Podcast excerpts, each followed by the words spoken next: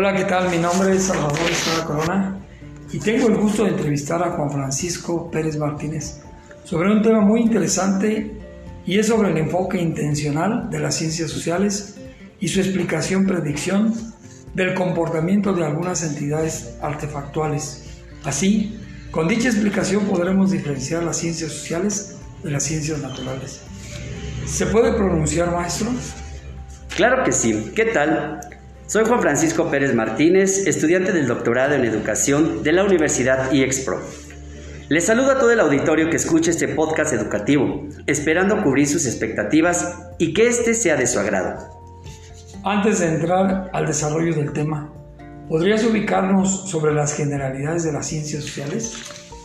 Álvaro Trujillo Torres en su obra Filosofía de las Ciencias Sociales, Desarrollo, Enfoques y Compromisos Ontológicos Define la filosofía de las ciencias sociales como el estudio de los métodos, las prácticas y los compromisos que guían las investigaciones propias de las ciencias sociales. Por otro lado, una de las características de las ciencias sociales es que esta disciplina se conforma por una gran variedad de modelos que no posee una teoría uniforme. Para efectos de su desarrollo, es necesario estudiar las ciencias sociales desde la perspectiva de la calidad del conocimiento que ofrecen los tipos de explicaciones que promueven y los problemas conceptuales que surgen en el curso de la investigación propia de la disciplina, además de involucrarse con quienes llevan a cabo las investigaciones dentro de las ciencias sociales. Por eso, la estructura de la realidad social no puede ser resuelta sin poner tanta atención a las preguntas generales de la filosofía de las ciencias.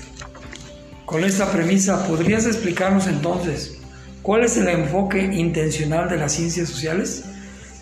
Definir lo que es una explicación no conlleva mayor dificultad. Puede decirse que significa hablar de una cosa para darla a conocer a otros, a fin de que la comprendan. Ahora bien, cuando llevamos la explicación al campo de la ciencia, el problema se hace más complejo. Las ciencias sociales tienen otra manera de considerar explicación. En la historia de las ciencias se puede observar cómo las diversas tradiciones han desarrollado formas de explicación diferenciadas. Desde el individualismo metodológico se ha mantenido que la base de las ciencias sociales son los actos de los sujetos, de tal manera que los únicos que actúan y tienen intenciones son los sujetos. Debe evitarse la pretensión de analizar las entidades superindividuales como agentes sociales. La causalidad procede de lo individual a lo social y se ejerce a partir de los agentes humanos que tienen, por tanto, un papel explicativo fundamental. ¿Y su, ¿Y su enfoque intencional? La explicación intencional es la característica que diferencia las ciencias sociales de las naturales. Explicar intencionalmente es equivalente a demostrar que la conducta intencional es realizada para lograr una meta.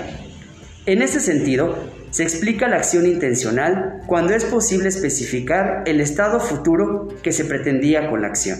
Es decir, la explicación intencional incluye acción, deseo y creencia. Sin embargo, Elster reconoce que la explicación intencional no permite una completa explicación de la conducta, ya que deja sin explicar las creencias y los deseos y se concentra en las razones que orientaron la acción. La explicación intencional, por tanto, debe mostrar que la acción se llevó a cabo por una razón concreta y particular, y excluye todo aquello que no tiene que ver con los propósitos de la gente racional. Esta reducción permite desarrollar una explicación por mecanismos mucho más cómoda, pero significa una petición de principio excesiva para ser obviada. ¿Y cuál sería la propuesta de Elster? La propuesta de Elster pretende mostrar que algo característico de las ciencias sociales es su imposibilidad para formular leyes, su carácter no universal, sino solo individual y local. Como plantea Littler, se reducen a hablar de hechos acerca de agentes individuales. Según este planteamiento, los actores humanos en sus acciones muestran ciertas irregularidades, pero regularidad no es lo mismo que universalidad. Esa reducción de la potencia explicativa a un conocimiento circunstancial y como máximo probabilístico obliga a replantear la capacidad teórica de las ciencias sociales y de forma más notoria entre las tradiciones con más ambición teórica como el marxismo. Partiendo de esto que acabas de explicar, ahora te pregunto, ¿Cómo se presentan las teorías de las ciencias sociales como teorías? La mayoría de las teorías de las ciencias sociales son teorías intencionales, pero aquí quiero rescatar únicamente tres. La teoría de elección racional, que es la teoría más general. La teoría de decisiones, que ocupa que la toma de decisiones cuando existe una incertidumbre asociada a algunas alternativas. Y la teoría de juegos, que es una extensión de la teoría de decisiones cuando la incertidumbre viene dada por las acciones de otros decisores. Así que no ocurre específicamente en la teoría de las decisiones. Maestro, ¿y qué nos podrías decir como conclusión para cerrar esta entrevista?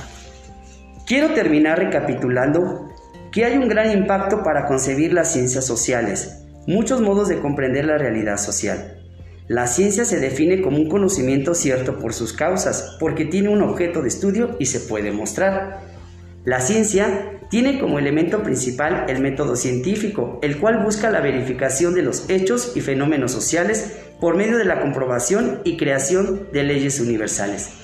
Y dada la importancia de la intencionalidad y el lenguaje intencional de las ciencias sociales, es necesario emprender una rigurosa investigación en torno a la estructura de la teoría.